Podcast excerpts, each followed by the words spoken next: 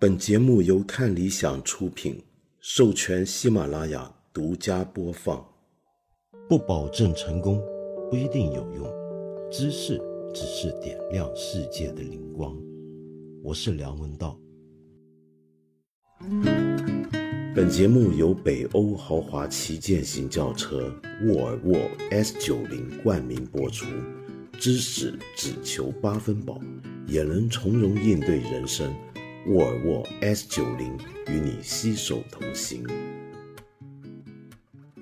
回到北京就是好，就最起码呢，你看我做节目啊。讲到跟疫情相关的题目的时候啊，就没有那么隔了。那么尽管我是住酒店啊，那么住在酒店里头，还是没有办法有很多真正的北京居民那样的第一手体会。但是也有些，哎，我觉得是属于住酒店的人会有的体会。比如说举个例子啊，我前天上午起来觉得到点该做核酸了，那么正想下楼啊，那么。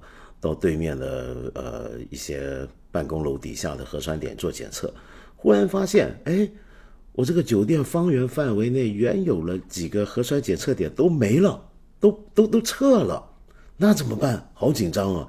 然后赶着去找去什么地方做核酸检测好，调查了一下，发现附近呢只能去一些居民区里面，还保留着核酸检测站。那么，但是那个人龙之长呀，我想住在北京的朋友大概能够明白我讲什么。太多人排队，那不是整天大半天就耗在那儿排队做核酸了吗？这不是个办法。那我还特别忙，所以呢，就只好花点钱找那种上门呃做核酸检测的服务了。哎呀，那么然后我就问这个酒店的呃朋友，哎，现在是是怎么回事啊？那请问，现在缩减了这个缩少了核酸检测点的数目，是否表示咱们就不测核酸了呢？哦，不，还得测。我再问一下，我公司所在的写字楼还是要求二十四小时内核酸阴性才能进？那你说这该怎么办？结果后来呢，我又看到一些其他的北京朋友传的消息啊，比如说有条消息叫：“哈哈，这下真是疯了，早晨才接到通知暂停核酸检测。”刚才又通知下午学校三点半到十点核酸检测，真的是抽风啊！真的是挺混乱的，是不是？到底想怎么样呢？那么，为什么现在我们这几天大家可能听到各种各样的消息？那么全国都处在一种我觉得是那种被震撼的一个状态啊。关于这个疫情是什么样来对应等等等等，那主要的原因呢，就跟一个非常重磅的消息相关，应该就是十一月十一号。中国国家卫健委发布了优化防控工作的二十条措施，那么现在大家都管它叫简化叫二十条。这二十条啊，对全球关心中国情况的人来讲，都是一个转捩点。呃，因为里面提出许多放松防疫管制的内容啊，让人不禁憧憬：是否我们国家正在要慢慢的告别我们已经熟悉了三年的动态清零政策，转向跟世界其他地方一样的做法，跟他们接轨了呢？那么，呃，我们来看看这里面讲些什么。按照新规定。对密切接触者的七天集中隔离加三天居家健康检测措施，现在变成是五天集中隔离加三天居家隔离，然后取消掉了，呃，让我们大家就是一听到就非常恐惧的次密接这种分类范畴。风险区呢，原来的划分是高中低，现在呢就变成只有高跟低，没有了中风险。而公高风险区外溢人员七天集中隔离，则改为七天居家隔离。此外，没有发生疫情的地区，严格按照第九版防控方案确定的范围，对风险岗位、重点人员开展核酸检测，不得扩大核酸检测范围。一般不按行政区域开展全员核酸检测。也就是说，最后这几句话对应的就是最近我们在这个节目也再三提到的各种的一刀切和层层加码的现象。那么，这要对峙这二十条，其中一点就是要对峙这个问题。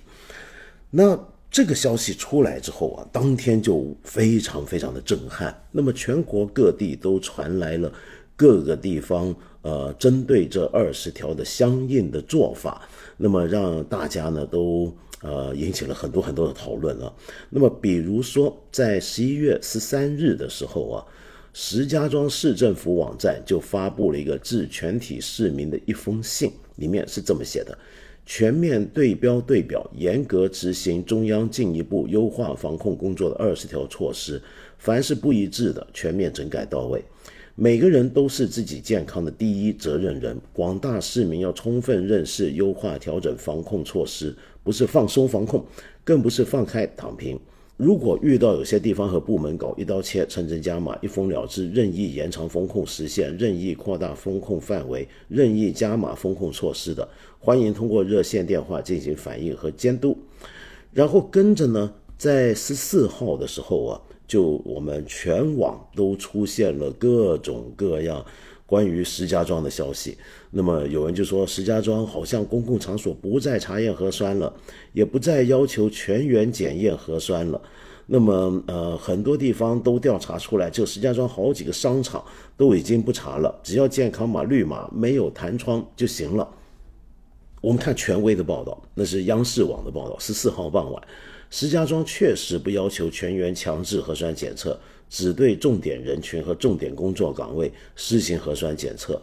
那么，而第一财经则说，石家庄地铁和公交方面自十五号起不再查验核酸有效期，除重点场所外，不再查验七十二小时核酸证明。好，那么这些消息陆续传出后呢，我们全国各地的人对石家庄呢都有了个新的看法。没想到这个我们新一轮的改革开放的桥头堡不再是深圳，是石家庄。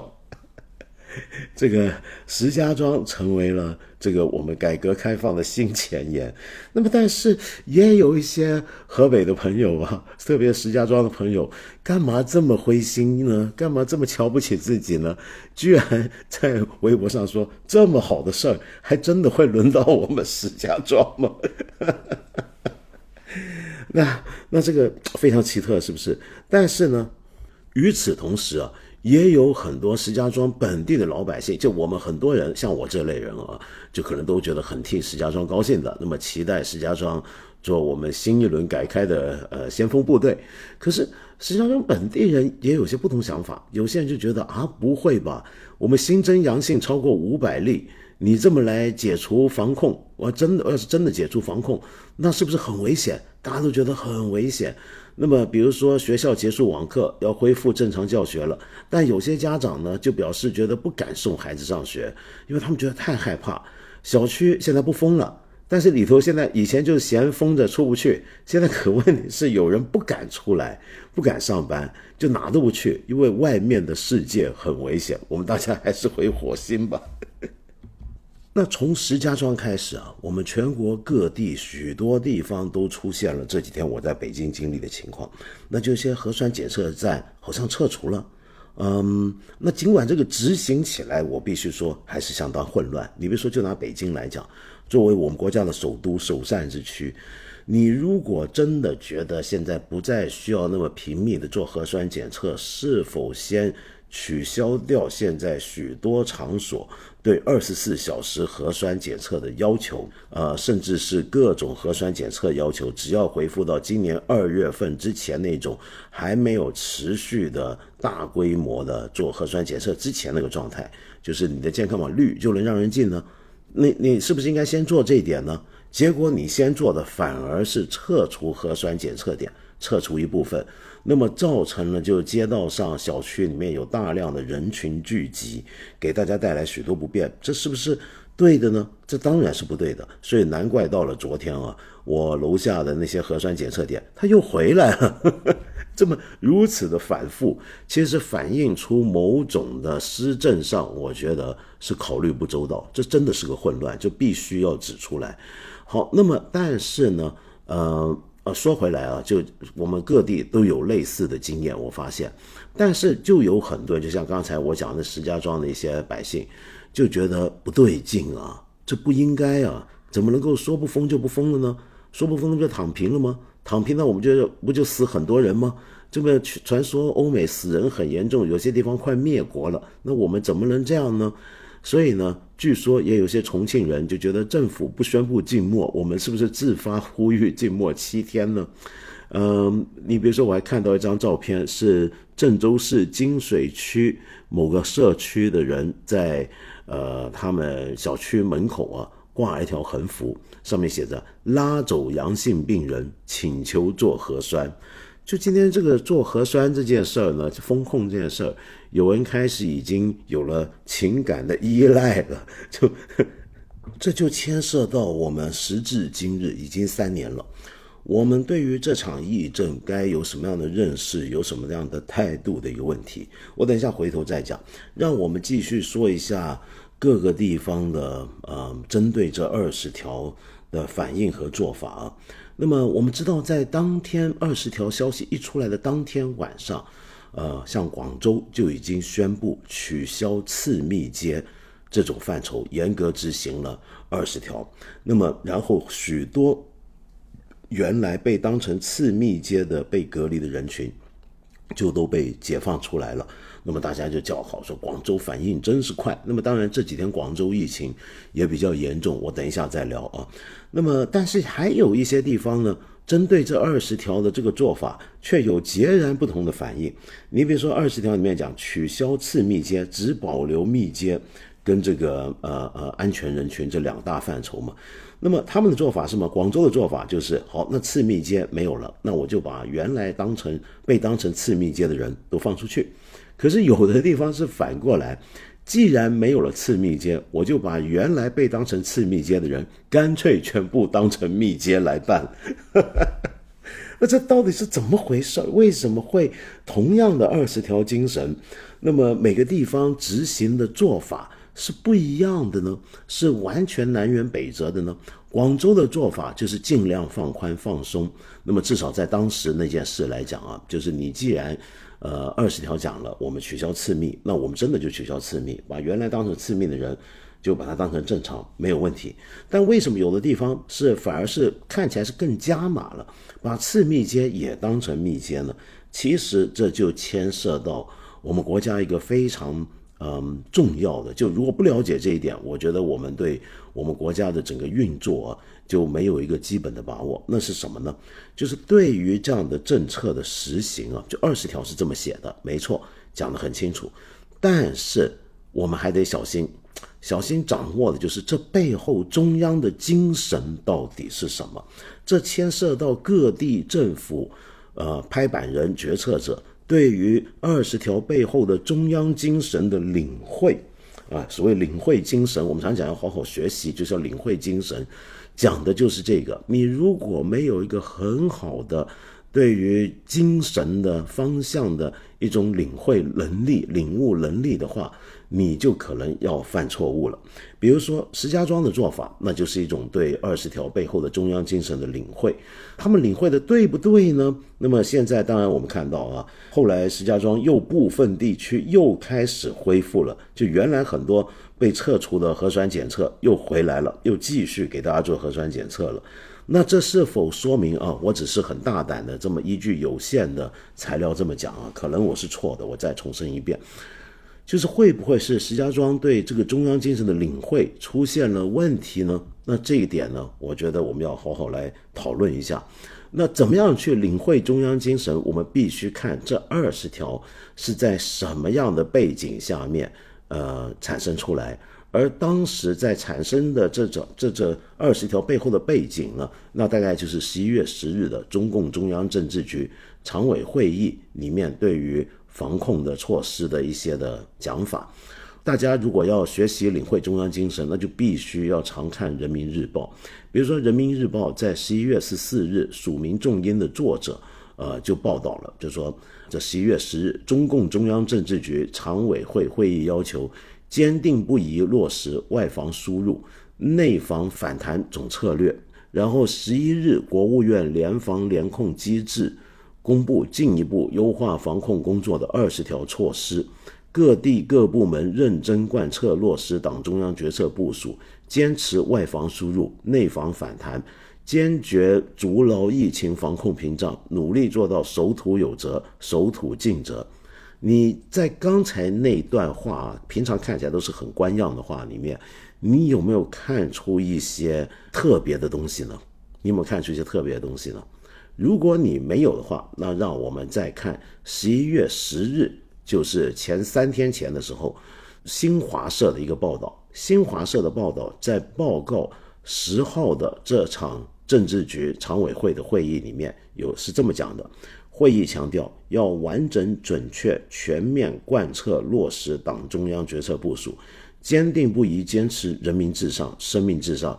坚定不移落实外防输入、内防反弹总策略，坚定不移贯彻动态清零总方针，按照疫情要防住、经济要稳住、发展要安全的要求，高效统筹疫情防控和经济社会发展。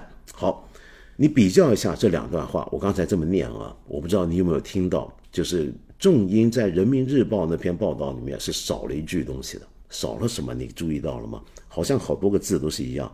它少掉了坚定不移贯彻动态清零总方针，哦，这你就要抓到这个字眼哦。你如果没有了要动态清零这个总方针，那是否表示我们现在就不提动态清零了呢？那如果不提动态清零了，那我们原来许多基于动态清零所做的种种措施，是否就要改变了呢？那么这就是。我想有些地方政府或者我们民间人士啊，就我们老百姓看的时候会注意到的事情，也就会有了我们种种的猜测和想法了。那这个是非常要紧的信号。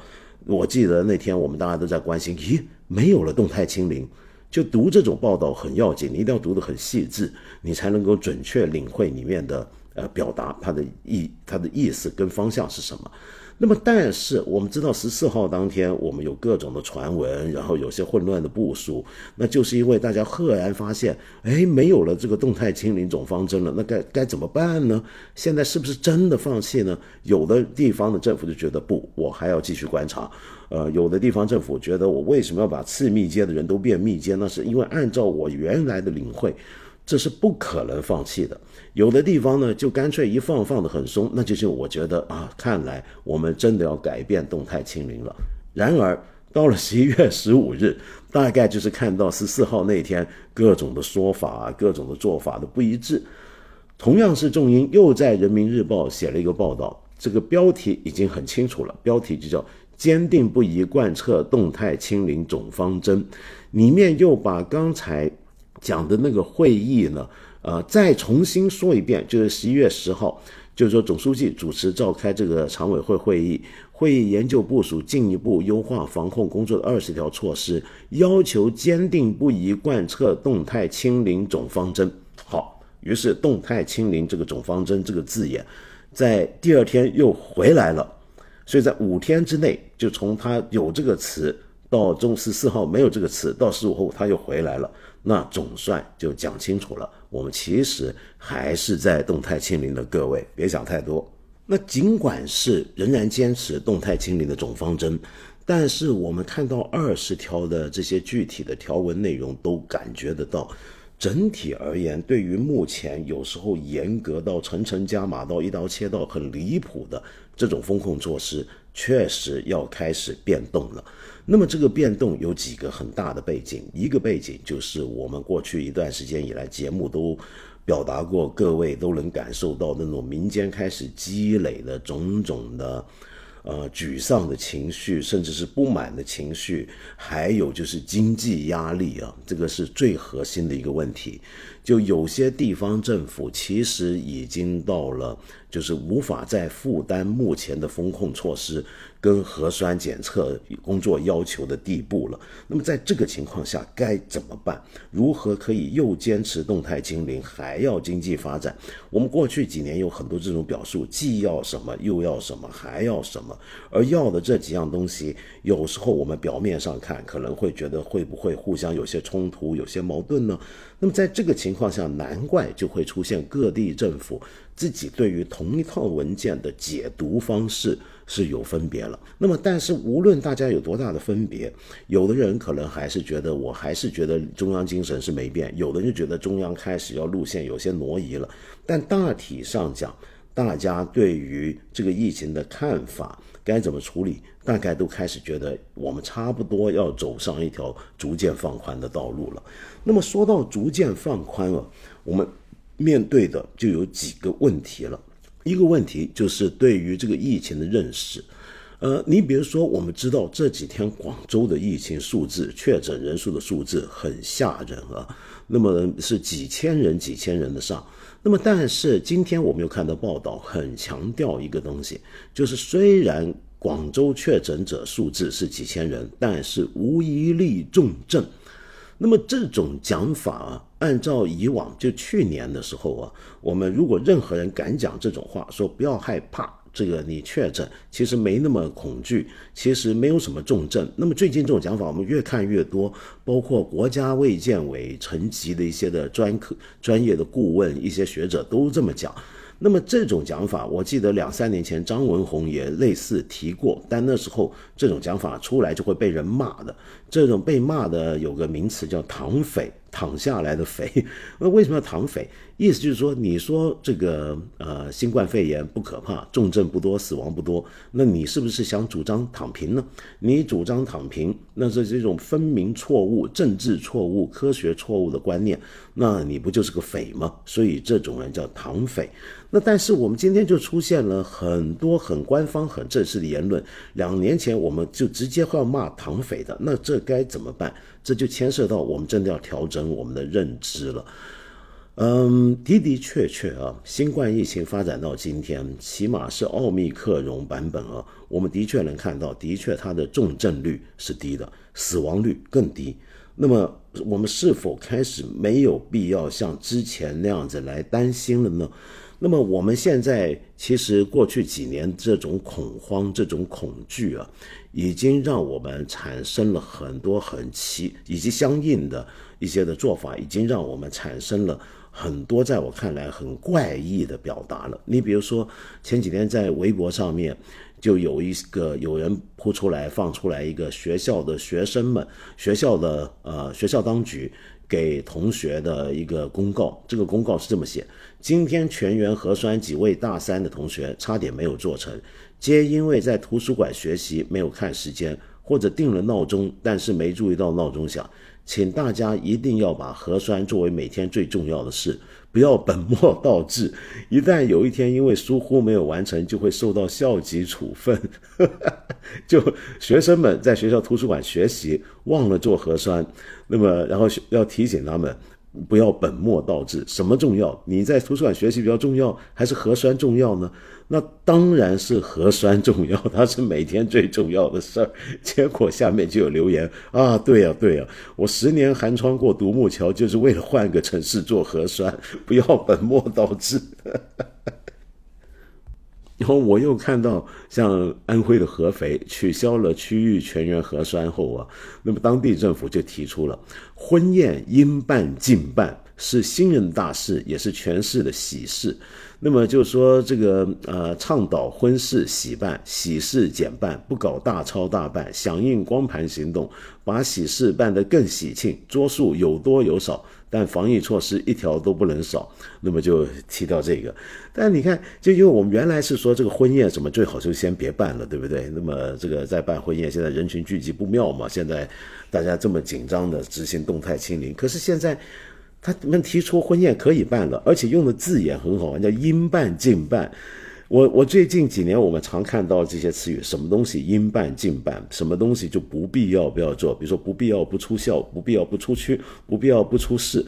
那么，让我们忽然意识到，我们人生中有许多必要不必要啊，就很多东西原来是不必要的。那么，婚宴啊，在过去几年，很多时候也被认为是不必要，但现在又说应办尽办。但这个词有意思，你知道在哪？就是我我这几年，我觉得我们因为防控措施，对于很多事情都有了新的理解，也有了新的描述。像应办尽办的婚宴，婚宴有不应办的吗？是这个新人结婚前发现有人劈腿吗？所以不应该办了吗？是什么叫应办？有不应办的婚宴吗？那当然，婚宴有婚宴就只有应办跟不应办。就婚宴应办尽办这个讲法超好玩，我觉得。那我们呃，正好在这种种的变动之前啊，其实正好我们各地都还有各种的呃一些的呃部门呢，各地的政府啊，都在延续着原来的思路。就往这个层层加码的路向迈进当中，比如说前些天你大概也听说了，黑龙江大庆市啊邵州县的发生的一件事儿，就是有这么一个奶茶店，然后呢，他们的奶茶店内的监控镜头拍到三名执法人员呢，那么走进去，被大家认为是钓鱼执法，为什么呢？因为这个你走进这个奶茶店，这个奶茶店的店员就是最本能、最习惯，就一定会喊一句。欢迎光临，然后跟你说扫一下码，结果执法人员就在他你说完了，你应该在说欢迎光临之前，第一句就应该先说扫码，然后亮明身份是市场监管局工作人员，那么认为这个奶茶店没有严格执行扫码验码规定，勒令他关店一天。那么这个事情出来之后啊，就轩然大波，就大家都在骂，就是最底层的工作人员。呃，实行了最最大的权力，对人民百姓正常的营商活动、谋生活动做最大的影响、最大的处分，这是很离谱的一件事情啊！就我们都了解，你你一个奶茶店，任何一个餐厅，你进来你是客人，我不管你是谁，我都说欢迎光临，这很正常。然后他其实已经马上说，请扫一下嘛。结果现在这些执法人员就明显的就是找麻烦这在，我看来，不是找事儿吗？就跟他说，你说完了，第一句应该先说扫码，再说欢迎光临。这什么怎么能这样子来做？就罚人家一天关店呢？现在这个环境下，大家在店实体经营一个事业是多么的困难呢？然后很多人又由此上升到对东北营商环境的讨论等等等等。那么，我觉得这些其实是暴露在疫情的风控期间。暴露出了一些地方原来就有的一些的问题啊，那么结果后来这个事情发生之后，当时的参与了这件事的，就说人家第一句应该扫码，这个工作人员被勒令要做检讨，然后他已经去向奶茶店经营者道歉，同时呢，邵州县的县委县政府高度重视，已经由县纪委监委成立调查组开展调查了。那还有一些地方呢，也有一些看起来很奇葩的操作，以及事后的政府公关宣传啊。那就是你知道郑州有一个入选了全国重点文物保护单位的很独特、很独特的一个建筑群，那就是郑州第二砂轮厂。这个郑州第二砂轮厂的旧址啊，是一个非常有特色的，当年由东德跟东欧。的工程师、建筑师带过来的一种包豪斯风格式的工业厂址集群，那么其中二十七号厂，那个车间占地是七点四二万平方米，是那个时代全国就一九六零年代全国单体建筑最大的厂房。结果呢，后来郑州当地啊，在要把这个地方改成医学观察点，其实也就是隔离 处所跟方舱医院。那么也就是把一个全国重点文物保护单位搞成了隔离点，然后郑州当地有个公众号很好笑，说这个郑州要打造国家级文化底蕴隔离点，然后一开头就说要这目的就是让人民群众忘记隔离。爱上隔离，并从中收益，是方舱医院进入呃高增量时代的重要意义，也是人们摒弃畏惧隔离旧思想的伟大实践。然后里面还假想了一个孩子跟妈妈说的话：“ 说妈妈，我还想要去郑州二沙厂隔离。”童言无忌啊！或许这句话将成为孩子们喜爱历史文化方舱医院 最真实的声音。妈妈，我还想去隔离，因为那个隔离的地方太好了，太有文化底蕴了。重点，比如说把你隔离在故宫，你说你是不是爽死了？也是。然后，然后这个文章还没完，后面还说，此外，身处在如此美丽的环境中隔离，难道不应该收费吗？一方面可以用隔离费用支付文物保护费用，另一方面回笼资金，逐步发掘新题目，呃呃新题材创作的隔离医院。这真是隔离出了毛病，这是什么病呢？按照这个思路，如果我们还不出二十条再下去，郑州这个做法要是做成了，然后大家都觉得，各地都觉得能这么干的话，那就会出现许多的隔离这个 resort，就是隔离度假酒店。就我们这几年全国不都是有一些网红民宿吗？全 全部都把他们改成隔离点，让大家，呃真的是隔离还能花钱。就隔离最主要就是你还愿意给钱去隔离。然后你就觉得好爽，然后就爱上了隔离，然后我们就摒弃了恐惧隔离的旧思想，迈入新时期。笑话说完啊，还是得回来讲正经的。就是我看到还有人流传一一段东西，就讲当前我们很多地方的一些的百姓的心态，说大抵如此：一，别人阳那都和感冒差不多，不致命，别怕。第二，邻居阳那得赶紧拉走，最好隔离半年才放出来，可别传染到自己了。三，自己阳了，那必须到三甲医院看个专家号，最好是如 能够住进重症监护室。呃，我觉得倒不是都这样，但有部分人，我想大概会这样，因为我们可以看得出来，最近这段期间真的很多人很恐慌的，就看到现在的呃疫情的情况，看到各地已经开始有所放松，就很紧张。可是我自己觉得，这就是为什么刚才强调，我们要好好的做一轮政府相关的媒体，做新一轮的宣传，要重新扭正我们大部分国民对新冠疫情的认识。因为在过去几年来呢，我们的舆论场，我们都知道今天的状况不是很好。但凡有一些不同于主流的或者官方的讲法，都会被打成各种各样的政治标签。比如说，你但凡以前说到这个疫情没那么严重，你就成了唐匪。那我们今天要好好的清理一下了，不能够在用这么意识形态化、高度政治化的语言来扭曲了对于新冠肺炎的科学认知。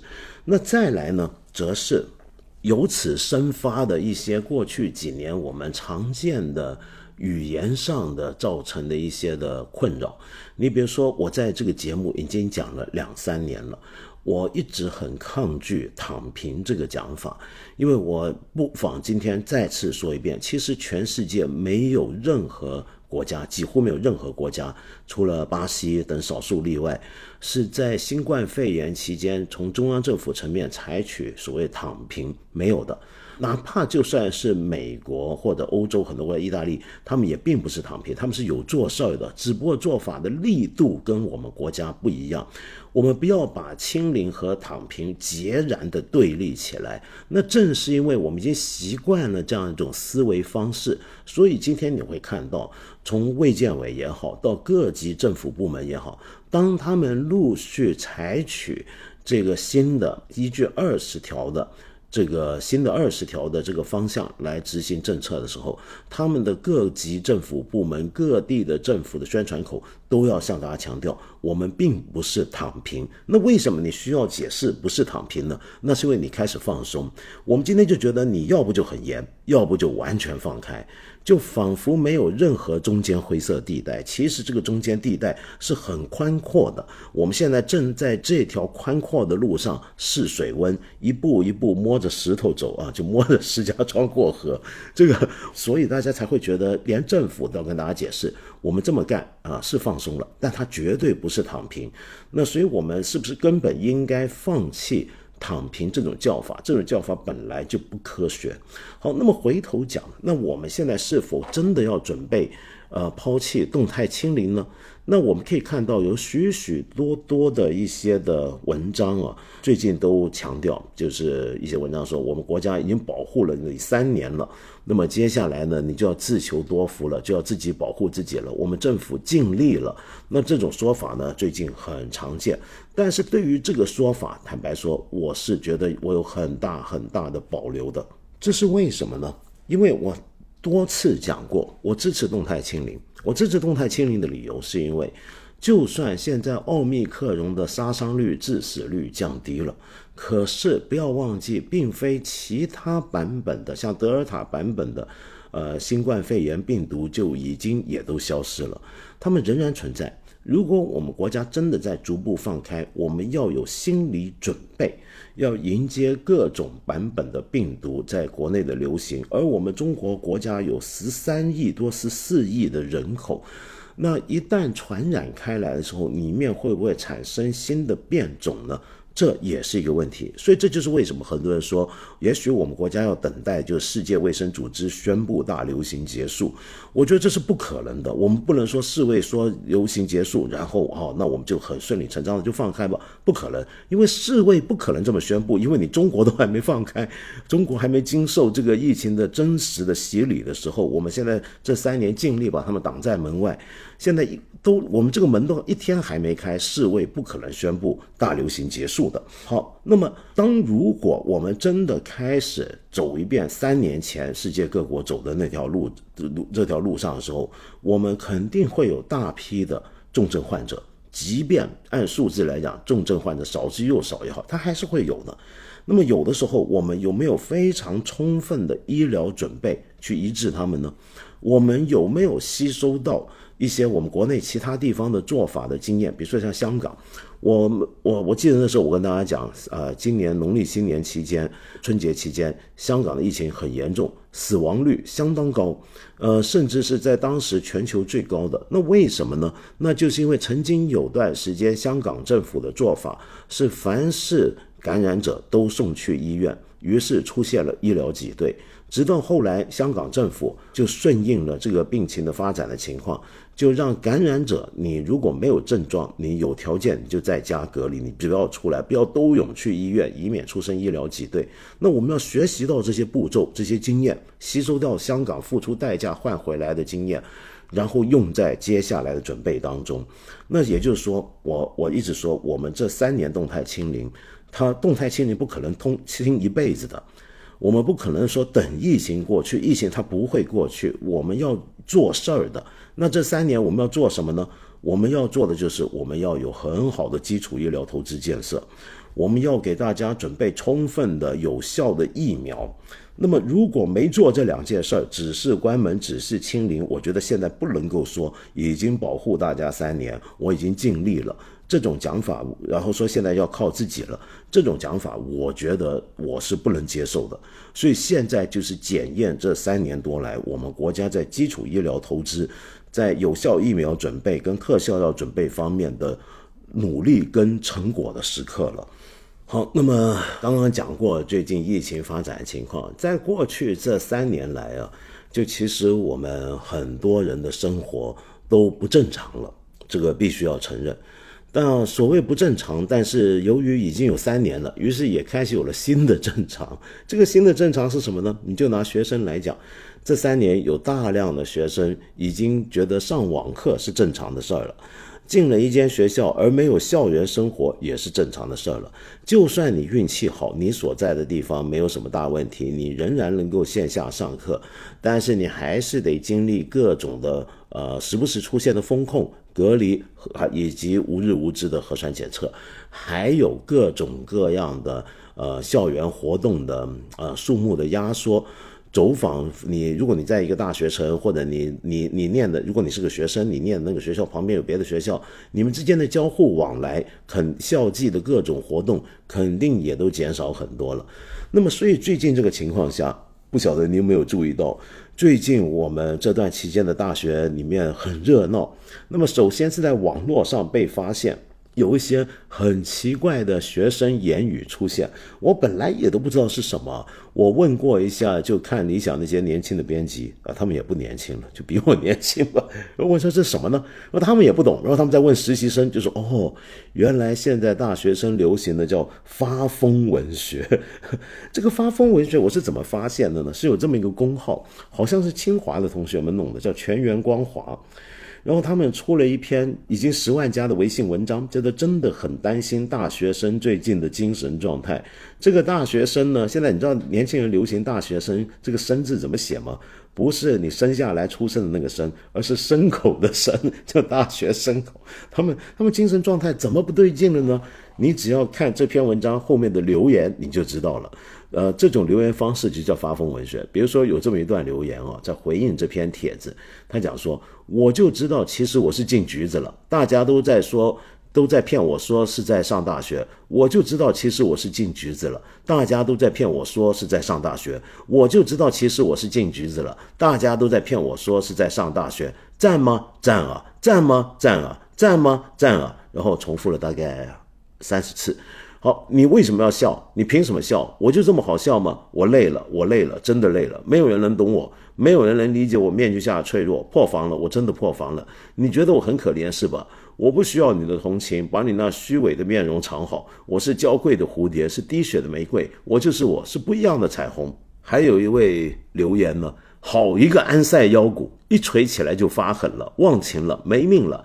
百十个斜背响鼓的后身，如百十块被强震不断激起的石头，狂舞在你的面前，骤雨一样是急促的鼓点，旋风一样是飞扬的流苏，乱蛙一样是蹦跳的脚步，火花一样是散射的铜人，斗虎一样是强健的风姿。黄土高原上爆出一场多么壮阔、多么豪放、多么火烈的舞蹈啊！安塞腰鼓。然后后面有人，这个作者全员光华者回应，看头像就知道是一七年全国一卷考生。结果上面讲安塞腰鼓那位 学同学又留言，不是的，是自己拿矢量图重绘的。他勉励着我，能考六十一分就很优秀了。六十其实够了，五十九也很好，五十八也很好，五十七也很好，五十六也很好，五十五也很好，五十四也很好，五十三也很好，五十二也很好，五十一也很好，五十也很好，四十也很好，三十也很好，二十也很好，十也很好，零也很好，差不多得了，差不多得了，差不多得了，多差不了得，得差不多不了。还有一个人留言啊，考上什么大学并不重要，反正毕业了也是在校门口卖手抓饼、放面糊。抹匀打蛋，抹匀涂肉酱，撒豆角，撒葱花，放火腿肠，放脆脆，放生菜，打横卷起来，切一切，打竖切两段，叠起来装进纸袋，装进塑料袋，递给学弟学妹擦汗，继续煎饼。不读大学了，我去蜜雪冰城打工。您有新的订单了，请及时接单。拿起杯子，贴标签，装入波霸，装入冰淇淋，换容器，加抹茶粉，加水，叮叮叮，搅匀。哐啷哐啷加冰块，潇洒地放进机器里，上下摇摆，抽空思考下一杯的步骤，拿出摇好了茶，呃，后面大声喊叫：“六零八号在吗？六零八号在吗？”然后这段话竟然也有人回应，回应是这样的：“你说的对，ezx 哥哥的颜值秒杀三千万人，但是梵蒂冈常住人口有八百人，澳大利亚现有袋鼠四千七百万只。”如果澳大利亚的袋鼠决定入侵梵蒂冈，每个梵蒂冈人要抵御五万八千七百五十只袋鼠的进攻，你关心吗？你在乎吗？你不在乎，你只在乎你自己。又有人回应啊，你们都在说什么？玩梗要适度。你们这样留言是不是以为很有趣？一点都不好笑。什么年代了，还用酸性那么大的洁面？都说了敏感肌不能用，我舍友就是因为用了这个产品，所以顺利保研了。现在是张汉大学的 KFC，我现在也是两个孩子的爸，希望以后一家人生活平平安安，是吧？我是我一个人这样觉得，算了，没关系，反正我没事就拿大炮轰自己。啊，我这么一口气念了几个留言，我都觉得累了。你听了累吗？这就是所谓的发疯文学，它的特点是什么呢？就是简单看讲就是胡言乱语，基本上写一段前后用意不明的字眼，一些表述串起来。然后虽然好像看起来在彼此交流，比如说常常回应别人是用“你说的对”开头，但是后面讲的话完全跟你原来要讲的东西是不相干的，完全是接不上的。然后里面有大量的动作形容词，有大量的重复的语言，那么基本上是处于一个没有逻辑的业语般的状态。那么这种东西叫发疯文学。那为什么现在学生会开始流行这种发疯文学呢？据说啊，我做过一点考察，也不知道对不对。那大概是十月，呃中下旬的时候，在微博上面开始有人讨论当代大学生精神状态。你去查查看啊，这有个 hashtag，呃，当代大学生精神状态这个 hashtag 怎么出来的呢？那来源就是因为过去两三年我刚才所说的各种的风控，各种的校园正常生活的阻断。我以前讲过，如果你是三年前开始读大一，那你的大学生活就估计跟我们历往以来的呃大学生活都很不一样。那么在这个情况下呢，很多学校呃呃领导干部还有学生的辅导员都会很关心同学们的精神状态怎么样，然后就看也担心学校当然怕你出事儿嘛，对不对？在这个情况下。那么，于是呢，就开始有学生表达自己的精神状态，在网上彼此分享我们的精神状态怎么样。比如说，有人就说，千万不能让老师知道自己处于精神正常状态。那么这是开玩笑的。结果后面呢，就开始来了啊，今天依旧没背完书，但是今天仍然看了脱口秀，嘿嘿嘿。现在处于一种精神状态不太正常的状态。比如昨天没背完，愧疚到死；今天没背完，只觉得无所谓，无所谓了，反正一百年后大家都死了。那么，于是就开始越来越疯狂，就产生出了这样的用一种没有逻辑的混乱的语言来表达自己精神不正常。那么，当然写出这样的东西，并不是说他真的精神不正常，与其说他真的精神不正常，倒不如说这是用这样的一种装疯卖傻的方法。来对目前自己这种必须天天看着自己精神是否正常的状态的一种反讽、嘲讽或者开玩笑，或者一种情绪的表达。嗯，你想想看，如果你每天要证明自己很正常，那么大概你就会开始想，那我就不正常试试看会怎么样？也许就是如此啊。我我自己觉得其实挺好玩的，这也是一种。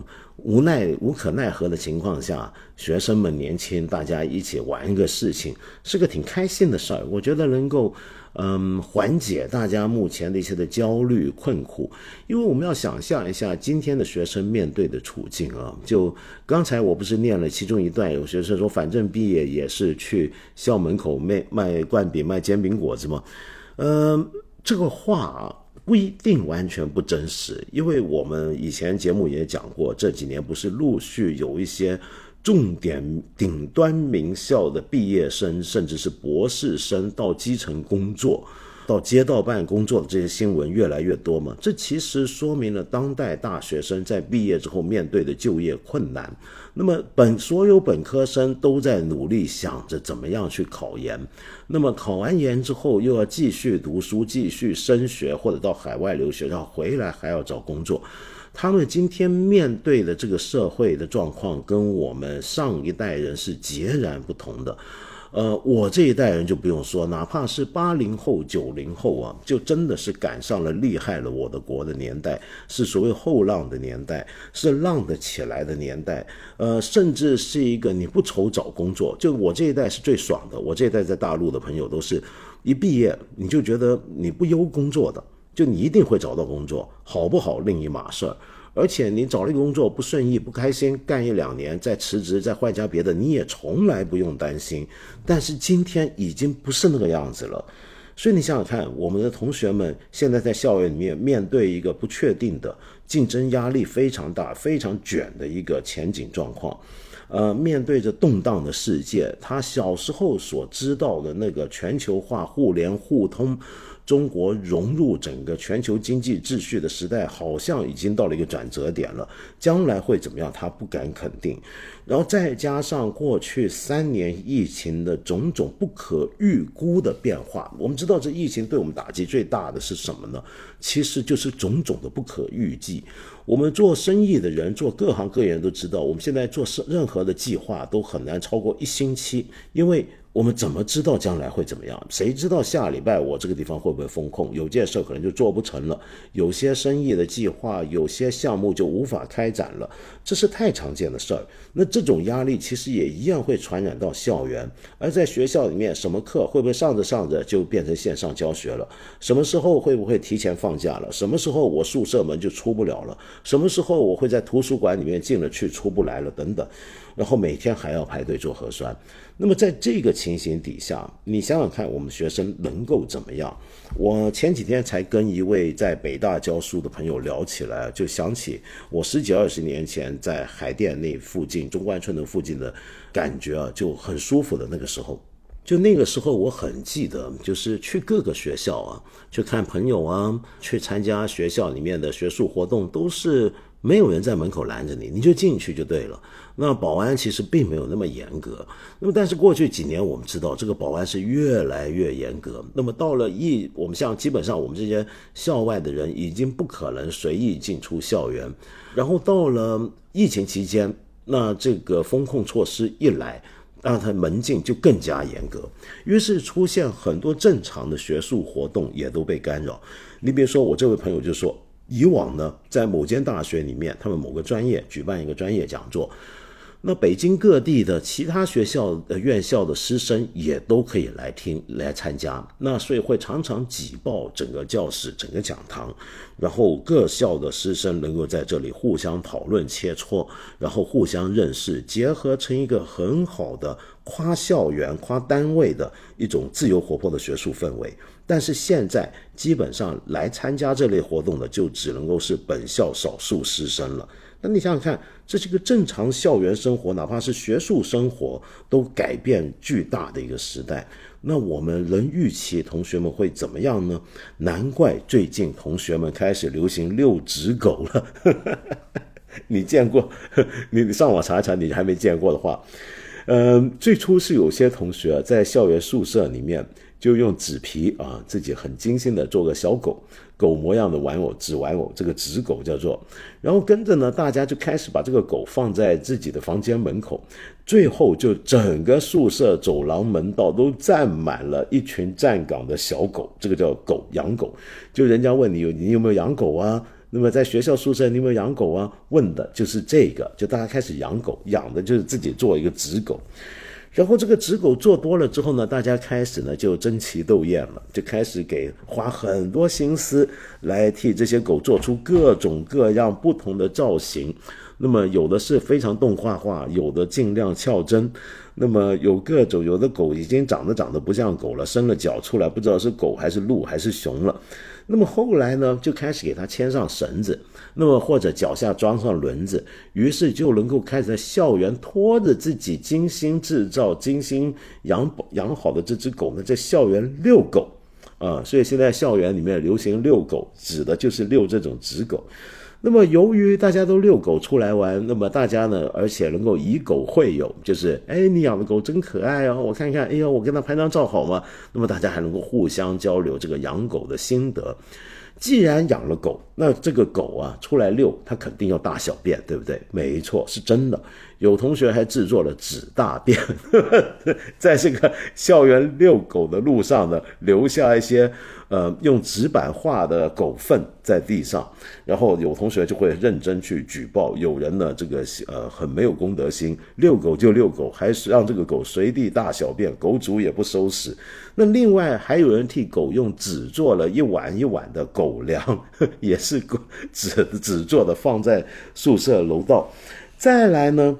就已经最近进展到啊，有同学养这个狗是能上天的，叫养飞狗，就是装在一个无人机上，让这个狗呢在校园遛狗的学生人群当中呢腾空而起，蔚为壮观，大家是羡慕嫉妒恨呐。那么达到了新境界，然后很多学校以前，比如说我我念书那个年代，北大有属于三角地这种地方，大家贴各种的标语讨论。那现在呢，学校各地留的这种白墙呢，这叫做表白墙。那么在上面贴东西啊，跟呃什么系某班什么什么呃我很喜欢你啊这种表白啊这种这种东西表白墙。现在呢，则变成了这个狗跟狗的相亲表白，就是大家呢会在上面替自己的狗呢找对象。那么大家透过这个贴自己的养的狗的照片跟一些相关的信息贴在这个墙上，然后向人家养的狗来表白，看看有没有办法相亲。那有的学校啊还挺挺好玩，通明达理啊。那么正式辟出了官方的一些一个一个配合，就有些大学呢干脆在自己校园一角放出一个停狗场。像停自行车一样那种有车架，让他同学们把自己的养的这只狗呢放在那些架子上，停狗场，这校园专辟出来的，真可爱。然后到了最近两个礼拜呢，这个养殖狗之外，发疯文学之外，又出现了一种新的学生活动，那就是爬行。你可能已经在网上见过一些相关的图片或者视频，就是一些学生在晚上校园内的草坪上面。那么大家围着圈或者排着队在那边地上四肢趴在地上在爬，那爬的动作呢是各有不同啊，有的真的是五体投地的爬，有的呢是这个用脚后蹬定定这这个蹬着这个地面慢慢往前快速的移动，那么这各种的爬法都有。那这种爬行运动是怎么来的呢？又是。这为什么学生有些地方的学生开始流行爬，在校园攀爬呢？其实据闻呢，最早是有这个，我们知道过去几年，小红书也好，抖音也好，都有很多人教健身嘛，不是？教健身，有人就觉得爬其实也是一种很好的呃健康运动。那么是真的，有人很认真的教大家怎么样利用爬行来强身健体的。那么后来呢，就有据闻是传起源于中国传媒大学啊，中传，就我那一辈人叫北广的这个学校，有同学开始在校园的内部社区上开始说，我要预备今晚去哪爬了。那么有小伙伴们、有同学们想一起来爬嘛，然后就有人真的也去参加去爬。那么这个爬呢，很多人在刚刚参加的时候都要经历一个心理克服的过程。首先，你会觉得这么在校园内堂而皇之的在呃呃众目睽睽之下，那么趴在地上爬这个事儿很很疯狂，太疯狂了，很丢人好像。但是你一旦开始爬起来，你就克服了这种觉得自己羞耻的感觉，越爬越爽。那么在这种爬的快感当中，羞耻是必须的。你就有点像，呃，那种德国人喜欢的天体运动一样。你你第一次做这种脱光衣服在这个公园里面跑步，你会觉得很羞耻。没有了这种羞耻心，这个爬这种运动就不好玩了。但是这种羞耻心又是必须被克服的。你克服了它之后，你就会开始进入一种忘我的境界。连这么可耻的不正常的东西我都能做得出来，你想想看，这背后有多大的一种发泄的快感，多爽！于是很多同学就爬得很开心。那么你如果看的那个视频是个无声画面，你会觉得有点像恐怖片一样，有点像贞子午夜凶铃，一群贞子爬出来了。那么难怪有人说我们今晚约的去阴暗的爬行吧，阴暗的蠕动吧。那么指的都是这种爬行运动。但是呢，你如果放开声音去听的话，你就发现其实同学们玩得很开心，笑得很愉快。那么，呃，慢慢的就在各地的校园就开始流行这种爬行运动了啊。然而没多久呢，就网上有人传出来，就说有些学校有有个别学校发出了一些的通告，就说最近校内流行爬行运动这个事情，同学们务必不要参与。目前，国安已经查明此活动背后有境外势力引导，其行为带有隐喻。最初带头的同学已经确认是一位港籍同学。类似的校内纸质小狗的活动，其背后含义也不简单。请同学们不要用太过单纯的眼光看待此类活动。结果有人就反驳：“这话别有用心。”嫌咱内地落后，没有人会爬，说这话破坏港澳台同胞和咱内地的团结，应该抓起来。然后有人就说港籍怎么就境外势力了，搞分裂是不是？等等等等。那么但是随后。那么又有学校开始辟谣了，就说最近校内有人声称学校已禁止爬行活动，这个谣言请各位不要传播。目前学校已经查明这个谣言是别有用心之人的作为，其行为是对学校与学生关系的分化，同时当中也有意隐喻港籍同学是境外势力，显然是真正境外势力对我国统一形势的污名化。学校从未以任何形式禁止包括爬行、养纸质小狗等学生的。合法活动，请各位遇到传闻多做判断，不要以太过单纯的眼光看待，请勿将聊天记录等作为正式文件传播。哎呀，这些这种小道消息消消息也都不知道是真是假。不过的的确确，我开始看到有人呃是说到有些学校开始关心这个问题了，在担心他是不是想表达对疫情防控和上级政策的不满等等。我自己觉得啊。这个事情啊，很值得探讨。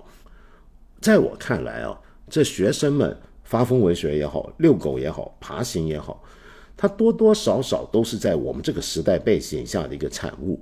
那这种活动都带有一种异出常轨的，跟我们正常的想象不太一样的地方。所以从某个意义上来讲，你的确可以说他们是不正常的。那么，但是问题是什么叫做正常呢？这几年他们有没有正常的生活呢？有没有正常的校园生活呢？我们今天，我们为我们这一代的学生们、孩子们，我们准备了一个怎么样的学习空间跟校园生活呢？我们现在近几年有个习惯啊，就看凡看到一些人、一些事儿、一些言论与众不同，或者与主旋律不同，或者表面上看起不正常，我们就会开始非常恐惧。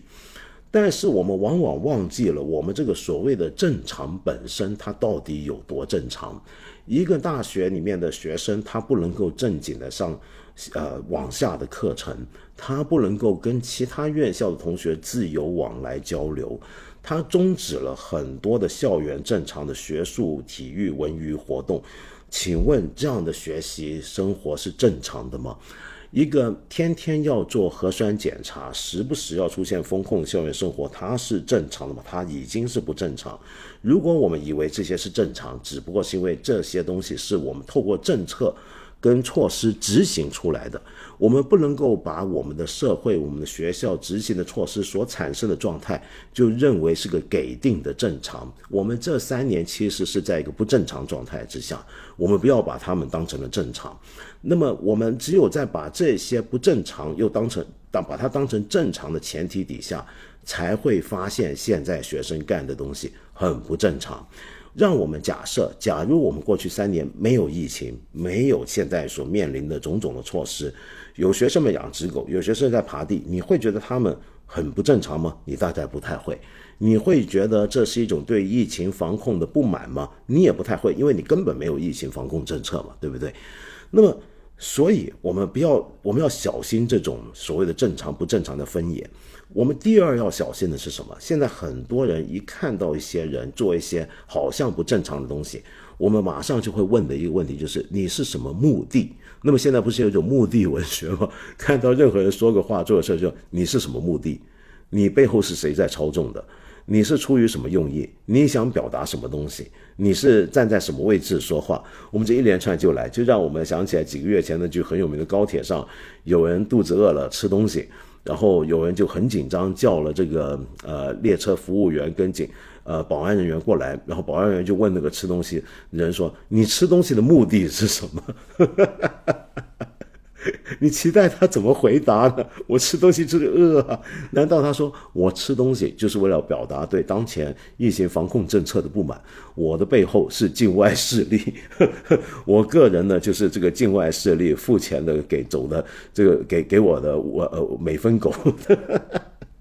我们一看一个不正常的东西，马上就要扯到它是什么目的，所以我我大概能够理解啊，这个校园里面有一些人可能看到同学们做这些事儿，就会觉得他们是目的是什么？这么不正常的东西，他有什么目的？一想到一扯目的啊，事情就严重了，就开始会往社会伦理道德甚至政治上面去引申了，这就会变得非常非常可怕。所以有的学校呢，就会甚至出现有保安驱赶爬行同学的情况，就仿佛这个爬行运动是应该要被禁止一样。它的前提就是因为认为你不正常，而任何学生做的异出常轨的不正常的行为，在他们眼中看来，都意味着背后有什么目的，而这个目的多少就要扯向某种反抗。或者不满，是不是对疫情防控不满？是不是对现在的校园的很多做法不满？是不是你要反抗这个东西？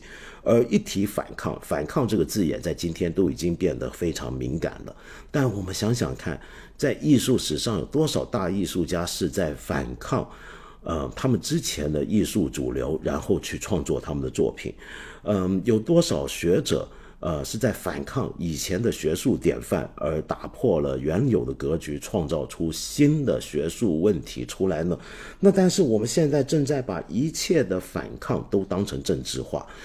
那么首先我们要讲，这种爬行也好，养狗也好，它真的是反抗吗？在我看来，如果说它是反抗的话，那是因为我们把它当成反抗。它其实本来可能只是一种发泄，可能说不定只是寻开心，他要快乐，他要他要发泄，本身就会快乐。那么我们如果把它看成反抗的时候，它才会真的成为一种反抗，它才会更加具有政治上的反抗意味。我们现在的敏感空间已经从原有的狭义的政治上的一些禁区，延伸到了社会上的许许多多不同的空间、不同的状态。乃至于到一个人在高铁上脱了口罩吃东西，我们都觉得他可能是一种反抗，他可能有种目的，这是一种政治化的无限的伸延。如果延伸到一个地步，校园孩子们在爬行、在养狗，你都觉得它包含不单纯的目的，它牵扯到什么势力的话，这个时候它就真的具有政治性质了。这个政治性质不是它本来具有的，而是因为你的所谓的正常状态有点太过政治化了，有点扯得太远了，它才会这是一种政治的扩张，就会带来这种反抗的扩张。那当然还有一点啊，就是校园内一些相关人员啊。他们平常要维护一个正常的校园秩序，但是忘记了刚才我说的，现在他们营造跟维持的这个秩序多多少少比起过去是不正常的。他忘记了这一点，而以为现在的自己要做的事情是一个新常态的维持。在这种维持底下，他们就会像所有的我们在各行各业看到的工作人员一样，他会害怕的。万一你是一个保安，你看到学生在爬，那么是明显不正常。那如果说你不去制止，不去搞清楚怎么回事，你不去调查，你不去问这些学生什么目的的话，那么万一你的上级问下来，你怎么办？你会不会承担责任？由于你害怕承担责任，于是你就只好要处理这些学生在校园爬行的情况。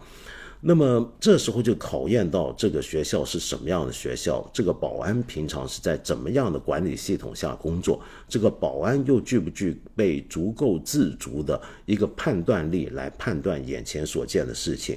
假如他没有把握自己的判断是不是对的，假如他平常的管理很严格，假如校园的风气很严酷的话。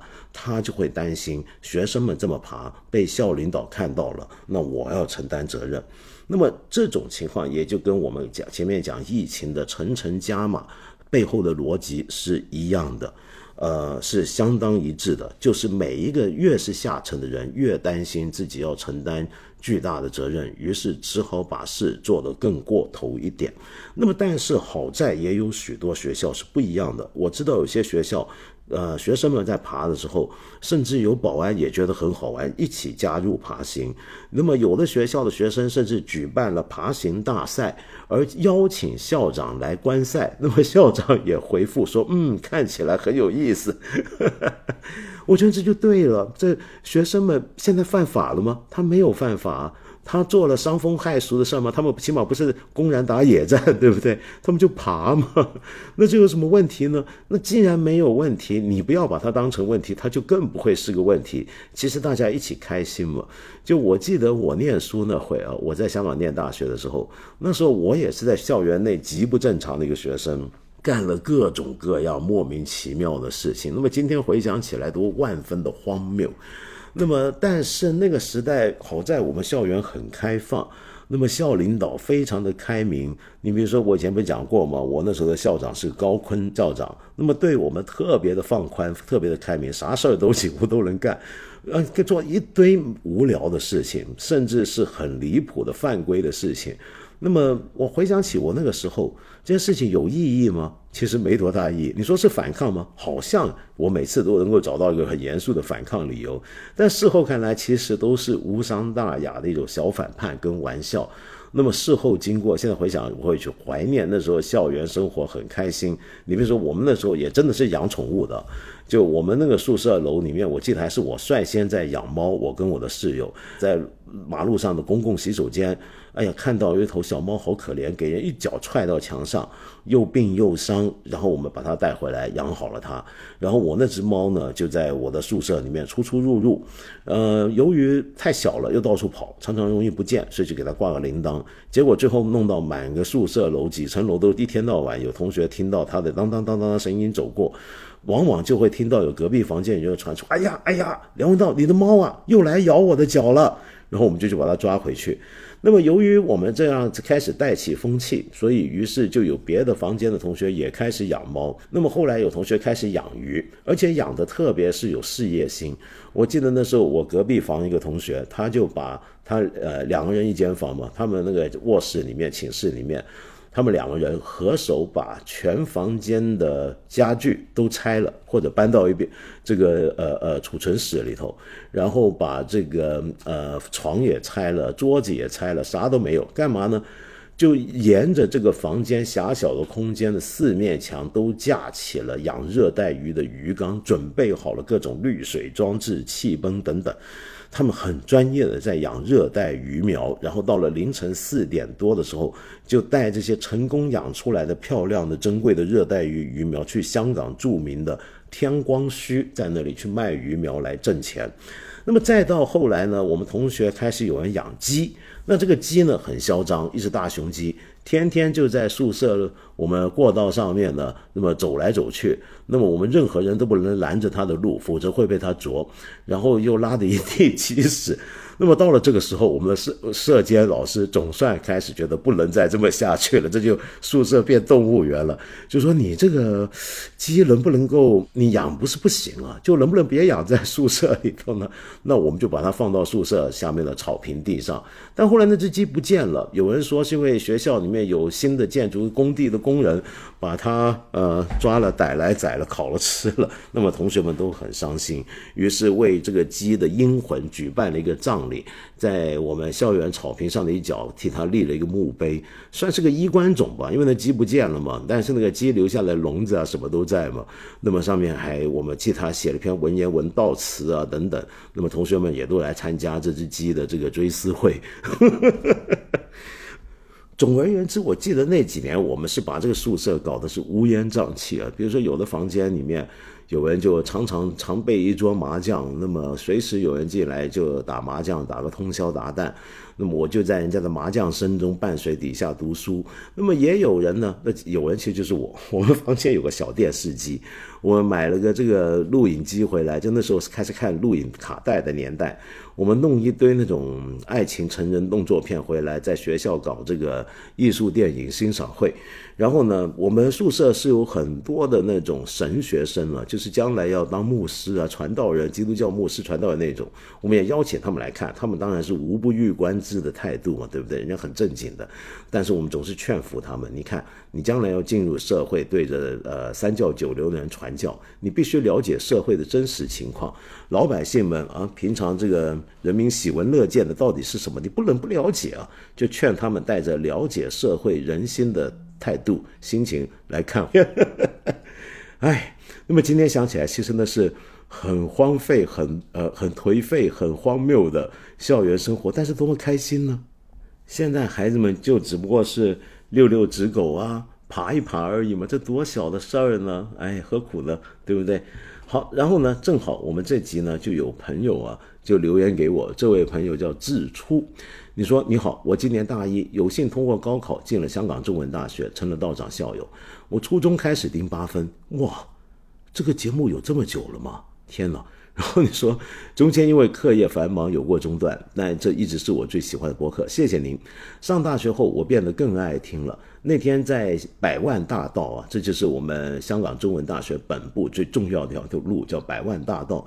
在转堂就是转一门课到另一门课，蓝牙耳机出了故障，道长声音大声外放出来，觉得很尴尬，但也很开心。课里面老师呢让我们读一些校友早年写过关于中大的文章，读到道长那篇《学院之术二三》，甚是欣喜。不知道道长可还记得？我当然记得。那时候是因为我作为校友反对我们母校要砍伐掉很多老树来建新建筑嘛，那我就呼吁保留那些树，认为树是校园不可或缺的灵魂。我大概记得我写过这样的东西。那你说中大依山傍海，漫山是各种植物，山谷间阵阵鸟鸣。但是今天的校园和道长笔下的样子发生太大变化，新建了许多建筑，估计也砍了不少树木。空地一点点变少，比起自然环境变化，还有些东西急剧变化着。昨天是校史上特殊的一天，学校不少地方一夜之间悄悄出现了喷漆。有一条最为瞩目，这不是中大。我九月来中大所见，是经历了几年失序后刚刚稳定的校园。比起学长学姐们，我这几个月大学生活是十分稳定幸福的了。但同时也意味着很多东西是我以前没有见过，并且以后也见不到的。游泳池旁边灰暗的山城角落，曾是小小乌托邦。刻意围了三层的栏杆后，是被关停的民主墙。离职去海外的教授越来越多。今天的中大有很多空白，他们是墙面上某一块明显白于周围的印记，他们是图书馆书架上被移走的旧杂志曾经的位置。窗外吐露港那岸的山都不高，但是连片生长。下雨天是雾蒙蒙墨绿的一大片，天气好的时候，阳光照在上面，翠绿的棱角变得十分分明。不知道道长在香港时会不会回大学看看？要是可以在这里见到你就好了，也很想听道长聊聊大学。我前面写的就当做是和你分享自己的感受吧。另外，作为内地学生，我也感受到融入 local 同学中有挺大难度，想得到道长的建议。最后，我想说，能和你做校友真的好开心。我能够有你做校友也很开心。指出啊，你这些形容马上就把我带回到三十多年前的岁月。呃，我今天时不时偶尔也会去中大看朋友啊，或者是找书找材料的，也的确少了一点啊，的确是少了一点。我希望将来有更多机会回到我的母校，有时候是有一种不忍之心，就不太敢回去看。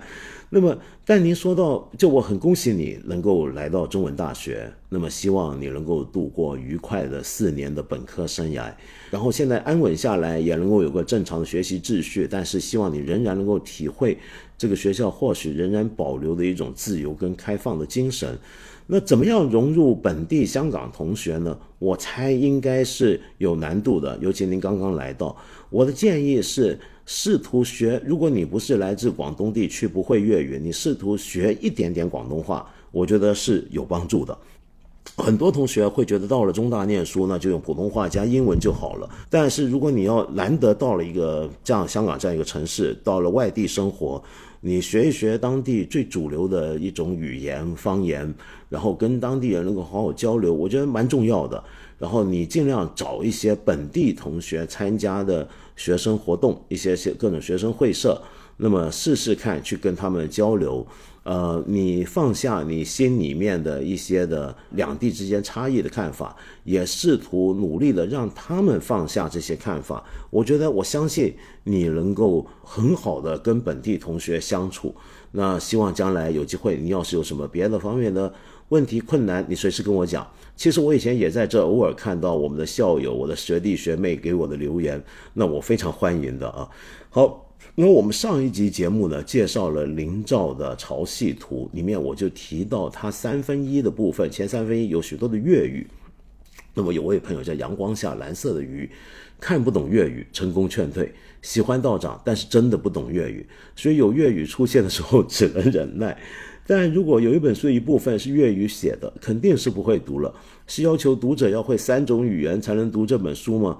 多少有些被故意欺负的感觉。不是的，您千万别这么想。呃，你想想看，我们广东人这么多年来看春晚，虽然广东也不太看春晚，呃，就强迫的看东北文化主导的春晚这么多年了，我们有没有觉得自己被故意欺负呢？那当然，你放心啊。其实《林兆》这本书虽然说前三分一有相当部分是粤语，但那个粤语并不是真的不能懂的，因为它到底是书面化的。嗯，真的很难懂的部分你可以略过，而不会有太大影响的，请相信我。那这里面呢，这些粤语其实很多时候都是可以理解，而且它是粤语跟普通话白话文夹杂的写法，并没有那么困难。那在这种情况下，你去读它，耐着性子读，你其实大约能够感觉到粤语入文之后的一种独特的韵味，它能够打开你的对汉语的呃世界的认知，发现这个世界有多么广大。所以我还是强烈建议你找找这本书来看。好，有一位朋友叫一一一 y y y。我的家乡云南，许多人士也可以连接到你上次说的南方海洋中国的一部分。马帮云南十八怪里不通国内通国外的铁路，二战中的滇缅战场南洋机工等等。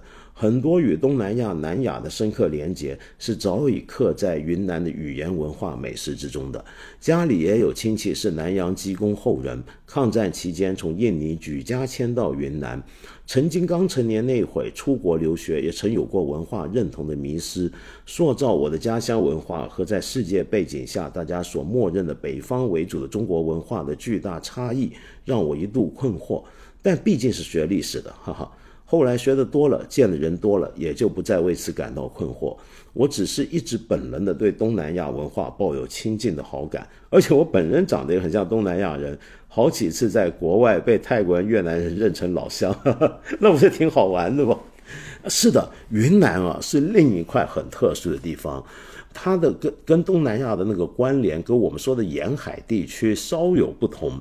那当然有许多您说的原来从印尼、马来西亚等地回来的华侨，但是同时在陆地上来讲，云南向来就跟整个中南半岛有非常密切的联系，历史以来就是。呃，最近有一些学者就专门研究这块地方的这种复杂的跨国历史的。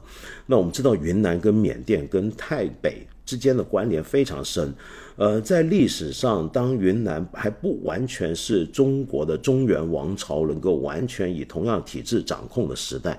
云南有相当部分其实是属于东南亚陆地上的曼陀罗宇宙的一部分，那这是一个很迷人的一个世界。就您读历史，恐怕您对这方面一定也有很多的认知和看法，欢迎将来再分享。还有位朋友猫猫的夏夜说，北京的朋友吃饭偶遇道长，分分钟给我这个十八线小城的道友发来现场播报。世界好大，大到很熟悉一个人的声音，却可能一生都见不到；世界也可能很小，转角就建立了某种游丝般的关联，让人感受到压抑生活里的一点温暖。话说道长有机会也来走走小城吧，期待疫情早点过去，期待偶遇。坐标舟山普陀。其实您听过这个六度分离，对不对？随着我们人口的增加，这个分离的这个距离其实会越短的，甚至都不用到六度的。我们任何一个人中间，都起码是六个人就能接上的，这很容易的。我们大家都是有联系的。你光从这点就发现，我们真的是紧密相连。全世界，我们人跟人之间的关系是远远超出我们想象般的那种那种捆绑在一起的。而你说到。舟山普陀，您所在的这个地方，它怎么会是小城呢？十八线呢？不可能吧？说实话，我尽管我们国内这么多地方我都去了不少，但是我还真的从来没去过舟山普陀。我一直想去，我真的一直想去。当然，我要去朝圣嘛。我很希望将来有机会尽快能够去一趟。我对舟山一直是很好奇的，因为我上回不就讲，我对整个中国东南方的沿海地区。都充满兴趣，我很希望有机会去拜访。而且你知道，舟山跟香港是有很特殊的历史因缘的。呃，我们知道香港很多地方啊，都用了一些的以前的英国人，尤其是殖民地的重要人物跟官员，或者香港史上重要的一些的英国人的名字来命名的嘛，对不对？那么当然，这些在今天的香港也有争议，有些比较爱国的朋友就会觉得这所有名字都该改掉。就是所有香港冠着洋名的什么皇后像广场啊、维多利亚公园啊，这些尽量都要改。这让我想起为什么会想起周三呢？是这样的，你知不知道香港历史上使得香港这个地方成为今天的香港有一个人物在历史上是重要，在中国历史上都觉得他是坏人，那就是查理义律。查理义律呢是负责呃就是指挥鸦片战争，然后同时签订南京条约的英方负责人。那么当时在决定他们想要割香我们中国哪一片土地的时候，我们都知道后来选择是香港，但其实那时候有另一个可以选的地方，那就是舟山，就是舟山。那么也就是说，当年差一点不是香港被英国人占领，而是舟山。那么但是最后查理义律看中了香港。那结果回到英国之后呢？他在英国那边是饱受抨击，因为当年的英国大家都觉得你怎么选这个鸟不生蛋的小破小岛，这个石石头搭石头垒成的小岛，这有什么意思呢？那当然找舟山嘛，干嘛去香港呢？那么由于大家都骂他，那么所以后面他的政途呢就很黯然。于是香港。呃，这么一个小地方上有那么多的以英国重要的人物命名的地方，竟然没有任何一条街道、一个公园、一个广场是以查理义律的名字来命名的，那就是因为他放弃了周三。好，再来呢，有位朋友叫 Jasmine Run。软是吧？作为一个身在东莞、嫁给了槟城人、现居香港的我来说，上期节目听着真是太有共鸣了。还记得我刚认识我老公那会儿啊，我爸妈一直都很感慨，我们广东人已经够传统了，但马来西亚华人真的要比我们还要更加坚守各种祖辈留给他们的文化风俗习惯。特别是我出嫁那个时候，其实礼节上在我婆家看来已经相当简化了。但在我爸妈看来，整个过程还是像在看一场文化盛宴一样，一样一直赞叹不已。这是很自然的。就我们常说，为什么东南亚华人的传统文化好像保留的比我们还要夸张？记不记得今年头我们有一次谈舞狮，我就说东南亚的舞狮，比如舞高狮，很多东西在东南亚是更盛行的。那么有时候这个东西啊，我们觉得看起来像一场表演，是因为它确实是一种表演。从人类学的角度来讲，呃，像他们必须要把中国文化，有时候要透过种种的仪式来表演出来，透过这个表演来重新宣誓，跟重新再次刷新自己的身份认同。就他不是中国人，他是华人，但华人继承了华人的传统文化，但平常他的生活可能已经是一个非常现代的不一样的生活。只有透过这种仪式里面。他们作为当代的海外华人，要重新刷新自己的这个华人身份，通过表演来肯认身份。好，然后你说马来西亚马上要大选了，我先生也终于在最后一刻收到了他的邮寄选票。在香港，很多马来西亚人都会把自己选票交给一位在中大的学生，他作为志愿者会把大家都选票。大家选票人肉带回吉隆坡，再由当地志愿者团体分别拿到全国不同选区。哇，要这么复杂呀？不是直接寄回去就行了吗？全世界很多国家，马来西亚人都有自发形成这样的志愿者团体，去帮助大家把选票安全带回自己家乡的选区。这真的让我听着好感动。但同时，我老公也感慨：为什么我们国家会悲哀到需要这样的英雄们来拯救我们呢？不知道道长有没有机会聊聊这几年马来西亚政治的乱象？祝你身体健康，Jasmine。这个其实我一直很关心马来西亚，就我常常讲，对我而言呢是一种仿佛给我一种故乡的幻觉，常常。但我也必须承认，我已经好几年没有回去过马来西亚了。那么马来西亚的政治的情况也真的是让人心酸啊，在过去十来年间。那么，呃，我有很多朋友热血的去参与，想要做一些改变。那中间经历过了好多次的转折和起伏，我只能说，任何重大的政治改变都不可能毕其功于一役，只能够坚持撑下去，没有办法。对于马来西亚政治情况，我就不在这里多说了。哎，我还是少干预别国内政。你不晓晓不晓得？很多很多年前有一次，我去完马来西亚，那么做了一些演讲活动回来之后，结果当时马来西亚内阁有官员公开在记者招待会点名批评我说：“呃，中国香港人梁文道干预我国内政，厉害了！我讲老说外国人干预我国内政，没听过中国人干预他国内政，被公开谴责，唉。”好，我们刚才讲过，有位云南朋友留言，正好这有个朋友叫三不连颠我压烟，他是听完我们上次介绍万青的这个万青的名曲啊，杀死那个石家庄人。那么有朋友就说，哎呀，这是不是巧合呢？我上周放完那首歌之后，呃，这两天这首歌就因为这个热搜而火了，那 就是因为石家庄火了，所以杀死那个石家庄人也神奇的火了起来。好，那么听完那首歌之后，这个三不连颠我压烟就说强烈推荐云南山歌王子毛家超，希望有机会能在八分里听到。我说云南山歌毛家超第一，在听的各位应该没有人反对吧？这个云南山歌在我看来是个谜，你知道吗？这个我一直没法搞懂，这个云南山歌是怎么回事？我第一次前几年听到云南山歌，说这怎么能算是传统山歌呢？这跟我们。传统意义下的山歌分别也太大了吧？那么我你你现在上网，你上去搜一搜云南山歌，你找出来的不是那种我们想象中的穿着民族服装少数民族，然后在山边很淳朴的那种那种原生态的对唱，不，而是就像毛家超他们这些新一代的云南山歌王所唱的这些呃各种的歌。那么这些歌呢，都带着一些很魔性的古典，那么很媚俗的曲风，尤其那个 MV 是必须要看的。他们拍的那个 MV 是非常非常熟丽到一个魔幻的地步，相当迷人的，带着浓浓的上世纪八十年代、九十年代或者两千本世纪。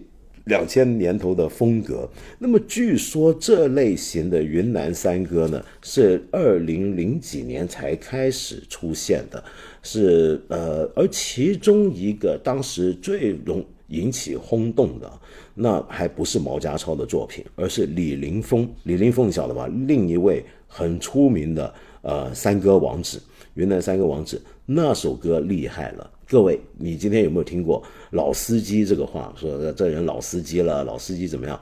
而且“老司机”这个词儿啊，往往还有时候会带着一种涉黄的意味啊。就这个东西怎么来的呢？这个词就是来自于二零零八年李林峰上网的一首歌。其实早几年他就写了这首歌，叫做《老司机带带我》。老司机带带我，哎呀，我一说这个名字。画脑海里面都想起那个音乐跟画面，它原来还真的是首传统民谣，是彝族的曲调，但是他给他配了歌词。这个歌词先后有两个版本，第一个版本还比较正常啊，就是主要是讲着讲究这个交通文明、交通规则的重要性啊，大家文明驾驶。第二个版本哇，那不得了，我可不敢在这里放。那个第二个版本给你听，你自己找来听。我怎么形容那首歌呢？我只能形容那首歌是基本上的情节是讲的是以歌会友，然后主旨呢是歌颂云南各地人民对省城昆明风光的向往。嗯，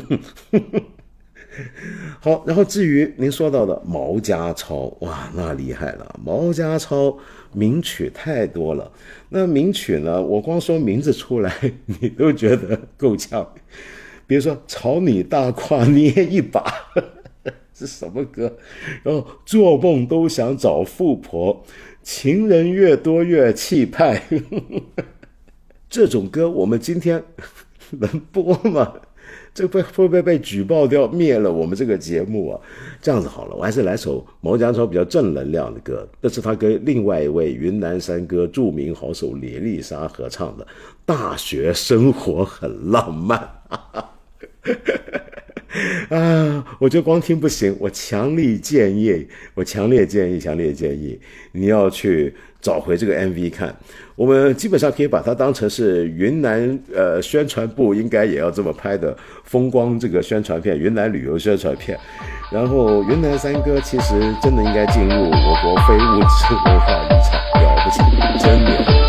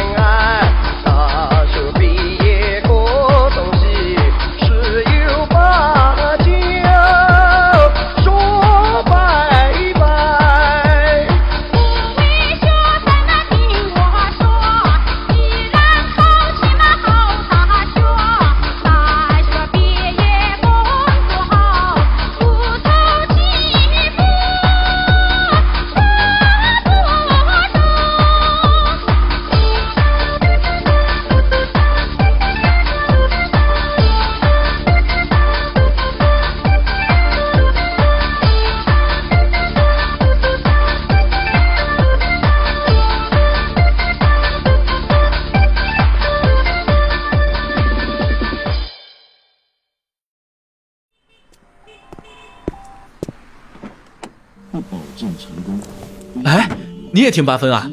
怎么感觉在你车里的音质比我在家听和用耳机听的都细致呢？连道长家的猫叫都能听见。那是因为我的沃尔沃 S 九零自带宝华韦健殿堂级音响系统呀，立体环绕音效果，就像坐在道长旁边听他娓娓道来一样。难怪呢，我说怎么有种在录音棚的感觉？那我在你车里继续再听一期吧。北欧豪华旗舰型轿车沃尔沃 S 九零，高清晰音质，还原声音本真，身临其境般聆听梁文道的人生智慧。